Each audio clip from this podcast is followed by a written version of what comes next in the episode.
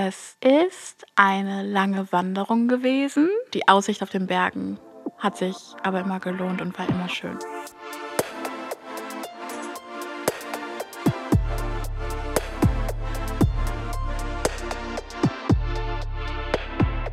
Hallo und herzlich willkommen zur zweiten Staffel des Podcasts Bildung verbindet vom Aedius Förderwerk.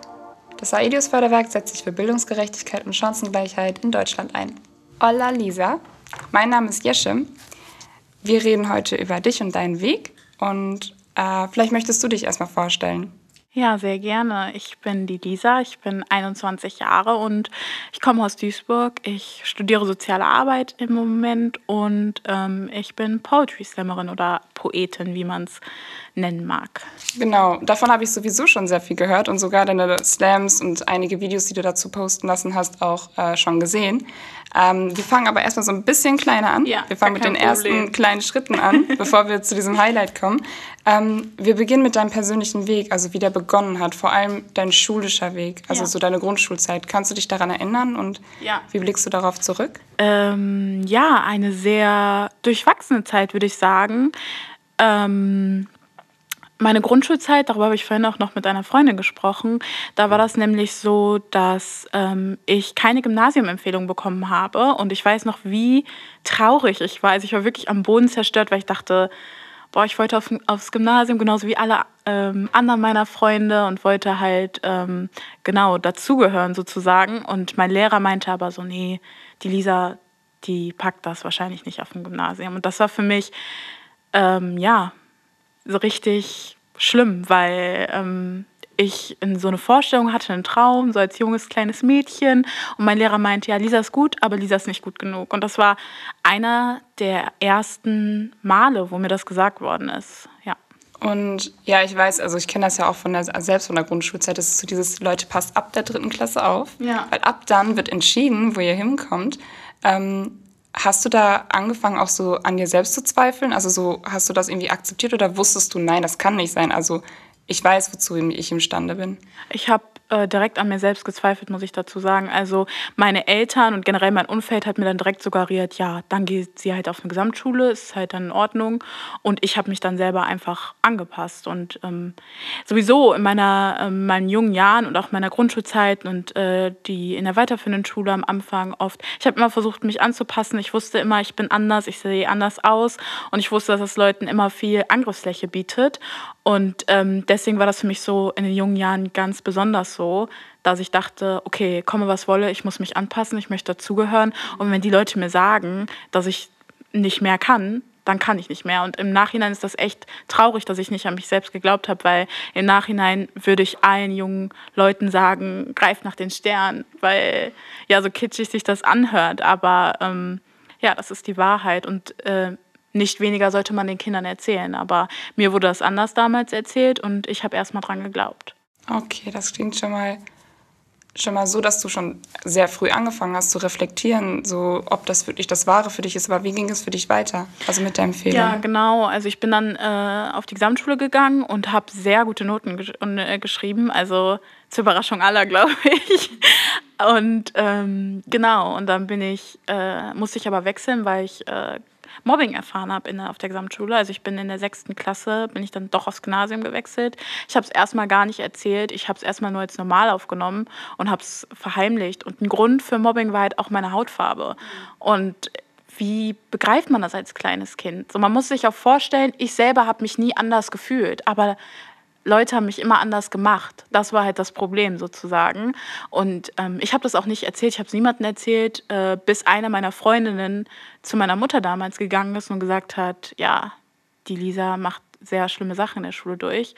Und einer meiner Schwestern ist aufs Gymnasium gewechselt, hat ihren Traum gelebt, hat so geschwärmt und dann ist halt alles aus mir rausgebrochen. Ich wurde angesprochen, habe geweint und dann bin ich aufs Gymnasium gegangen. Ich habe gerade wirklich Gänsehaut, also wirklich, ich habe gerade richtig Gänsehaut. Ähm, und mit den Erfahrungen, mit den Mobbing-Erfahrungen, war das dann besser für dich, die Schule zu wechseln? Also wurdest du da anders behandelt oder? Ich glaube, da habe ich zum ersten Mal gelernt, dass ich für meinen Platz erkämpfen muss, dass ich selbstbewusst auftreten muss, dass ich ähm, nicht zu selbstverständlich nehmen darf. Ich bin aus Gymnasium gekommen und ähm, wie soll ich sagen, äh, da hat am Anfang niemand an mich geglaubt. Also da war das so, ich bin von der Gesamtschule gekommen und alle haben gesagt, ja, sie ist von der Gesamtschule gekommen, sie wird das nicht schaffen. Also wirklich keiner meiner Lehrer. Alle haben gesagt, ja, wenn Lisa wiederholt, dann ist das nicht schlimm. Und ich weiß noch, ich habe ähm, meine erste und einzige Sechs in Mathe damals geschrieben gehabt. Ich hatte eine Fünf in Deutsch, weil man muss sich vorstellen, das Tempo ist schon ein anderes auf der Schule.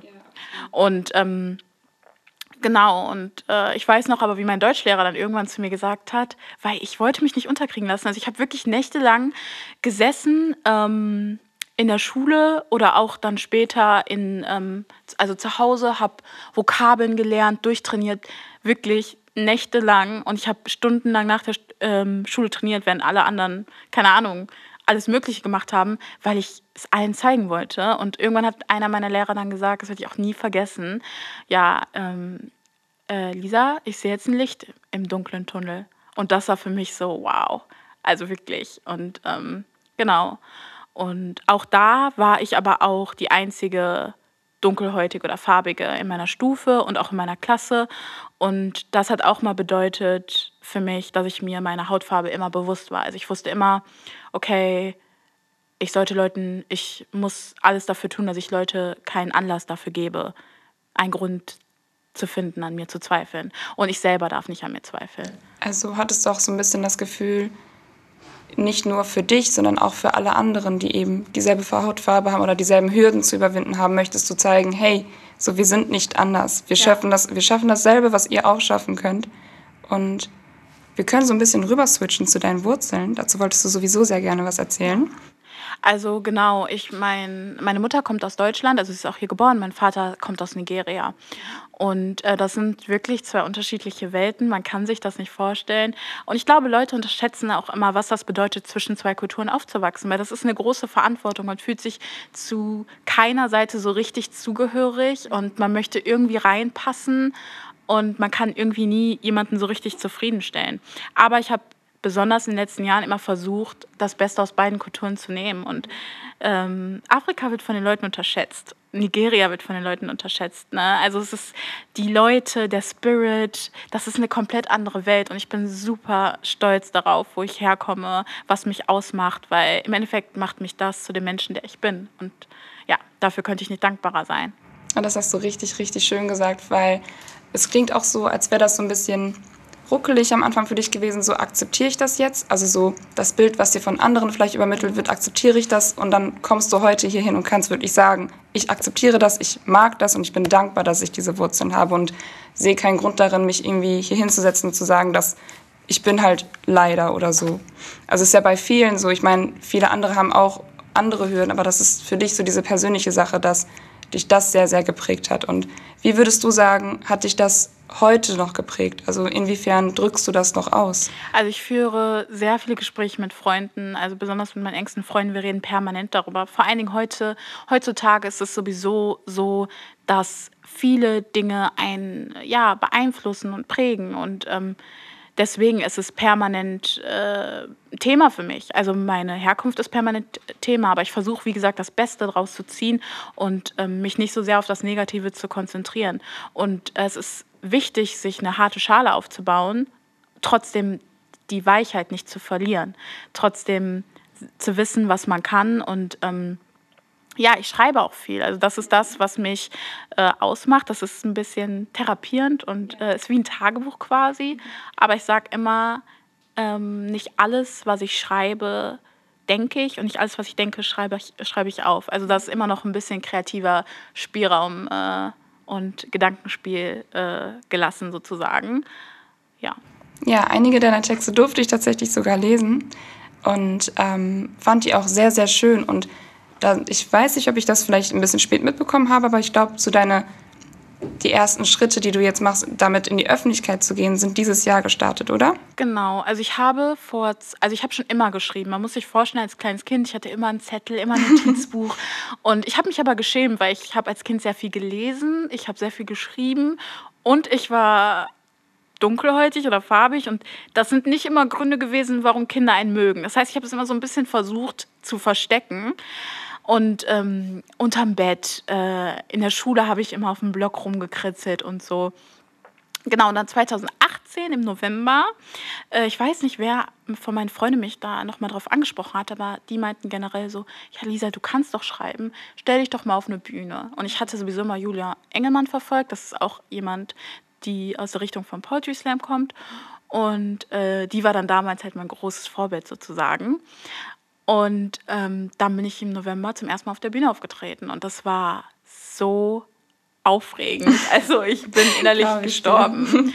Und äh, dann habe ich aber in dem Jahr bin ich wenig aufgetreten, weil einfach viel los war und ähm, ja, es sich nicht so ergeben hat. Aber ich hab, war auf Feiern, ich habe für Freunde viele Texte geschrieben zum Geburtstag, ähm, ja, und dann dieses Jahr habe ich halt sehr viel auch über Rassismus geschrieben. Also ich schreibe über grundsätzlich alles, über Freunde, über Liebe, über das Leben, über alles, was mich beschäftigt. Und dazu gehört halt auch Rassismus, weil ich es halt selber auch äh, oft erlebe und ähm, weil es gerade auch aktuell ist und äh, sehr, eine sehr wichtige Thematik. Und ähm, genau, und dann habe ich nämlich von Ahmed Arbery gehört und ich hatte sowieso das Bedürfnis, dafür mal Worte zu finden. Und dann habe ich es halt versucht, ja, zu Ende zu schreiben und äh, meine Wahrheit sozusagen dazu finden und habe es dann hochgeladen, nachdem meine Schwester zu mir meinte, Lisa, lad doch endlich einfach mal was hoch. Ja, und ich bin eigentlich total perfektionistisch. Also ich wollte eigentlich nie irgendwas hochladen, wo ich nicht dachte, perfekte Videoqualität, ähm, perfektes Setting, perfektes Konzept habe mich aber dann doch getraut und dieses Video ist überraschend durch die Decke, also durch die Decke gegangen, hat 4000, über 4000 Aufrufe gehabt und ähm, ja, und dadurch ist da ein bisschen was losgetreten. Ja, ja, und ich habe auch gehört, dass du danach eingeladen wurdest. Genau. Ja, also ich wurde ähm, auf verschiedenen Demos eingeladen, habe da gesprochen. Also es hat angefangen mit Düsseldorf und da in der Stadt waren ja 35.000 Menschen und ich glaube, vor mir waren vielleicht so um die 10.000, aber man muss sich das vorstellen. Ich selber habe höchstens mal vor 40, vielleicht 60 Leuten gesprochen und dann musste ich da äh, vor ein paar Monaten ähm, auf diesen Feuerwehrwagen klettern mhm. und man guckt, soweit das Auge reicht, nur Menschen, wirklich nur Menschen und das war so verrückt Genau, und dadurch hat sich dann äh, das dann so ergeben, weil die Leute mich dann angesprochen haben und gefragt haben, Lisa, kannst du hier noch auftreten, kannst du da noch auftreten? Und dann war ich so, okay, ich kann es mal machen. Und ja, und jetzt zwischendurch, jetzt gerade ist es wieder ein bisschen ruhiger, aber es kommt immer wieder jemand um die Ecke, fragt für ein Projekt und ähm, man darf auch nicht vergessen, ich mache es nicht, um aufzutreten. Also ich schreibe, weil ich das brauche, weil es mich ausmacht. So, und dass ich jetzt auftrete, ist ein netter Nebeneffekt aber ich schreibe viel lieber, als dass ich auftrete. Also ich bin jetzt nicht so die typische Rampensau, dass ich denke, gib mir ein Mikro, gib mir eine Bühne, so nach dem Motto. Das muss ja jeder für sich selber wissen, aber so bin ich nicht. Das, ähm, ich meine sogar, mich zu erinnern, dass du einen bestimmten Text vorgelesen hast auf diesem Feuerwehrwagen. Ja, genau. Ähm, der heißt äh, Sag mir, weißer Mann, dieser Text. Genau, und dazu hattest du auch ein Video. Ähm, was bedeutet dir dieser Text? Also du musst nicht sehr intim werden, aber was bedeutet dir dieser Text genau? In diesem Text stecken wirklich jahrelange Gefühle, jahrelange Verzweiflung.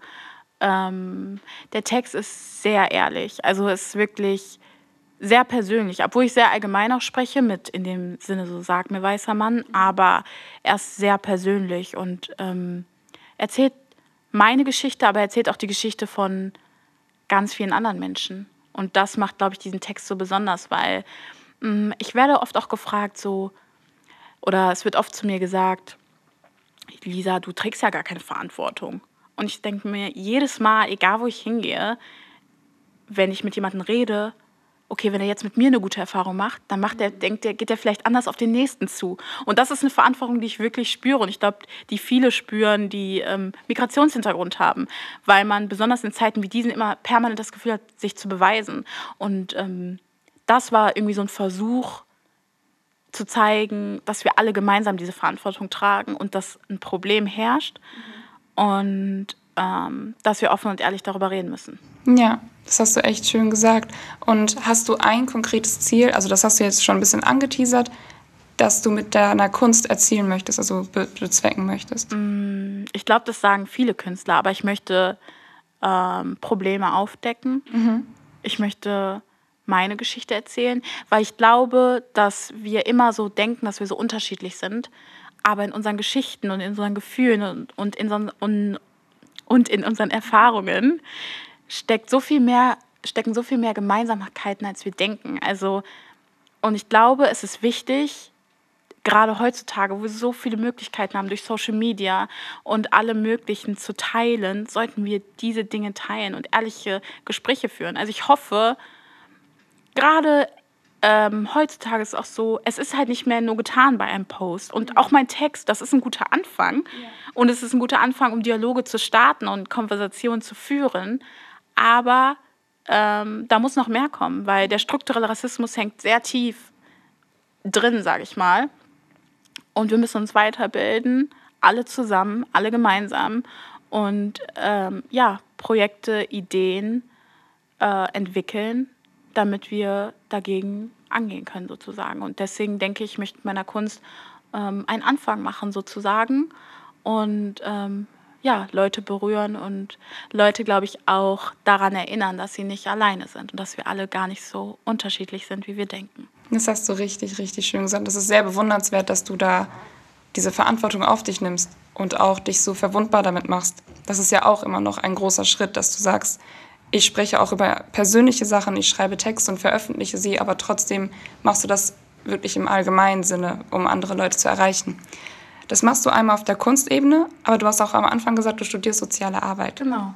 Und wie drückst du das da aus? Also wie, wie möchtest du da gesellschaftlich was erzielen? Das Witzige ist, also nachdem ich mein Leben lang, kurzer Fun Fact sozusagen, nachdem ich oft gehört habe, ich kann das nicht, ich kann das nicht, ich kann das nicht, ähm, wurde mir nach meinem Abitur gesagt, was ich dann ja auch Gott sei Dank geschafft habe, aber wurde mir nach meinem Abitur mal gesagt, du willst soziale Arbeit studieren?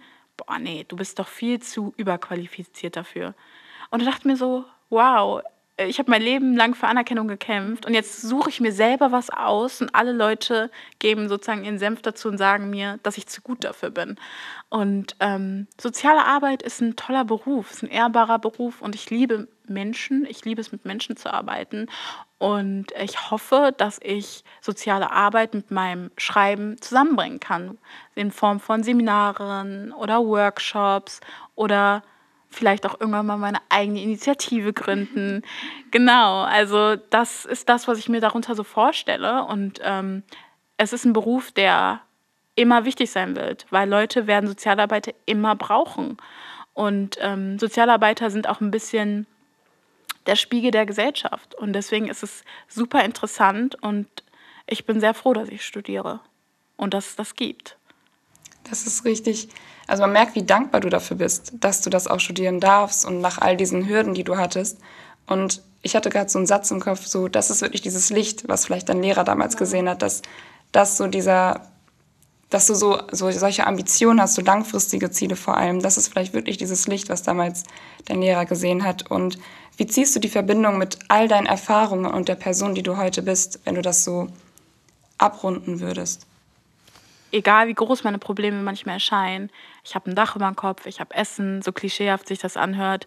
Ich bin sehr privilegiert und ähm, ich bin sehr froh, dass ich viele Erfahrungen machen durfte. Deswegen, ich möchte nie mein Lächeln verlieren und ich hoffe, dass Leute sich daran erinnern, äh, wenn sie mich sozusagen verlassen, dass äh, oder sich Wege trennen, egal ob jetzt kurzfristig oder langfristig, dass. Ähm ich sehe dich auch gerade lächeln, das ist ganz so schön.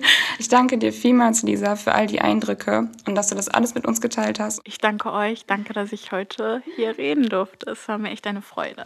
Wenn ihr wollt, dass das alle mitbekommen, teilt es mit euren Freunden, Verwandten, einfach eurer ganzen Familie und ja, vergesst nicht zu abonnieren und bleibt dran.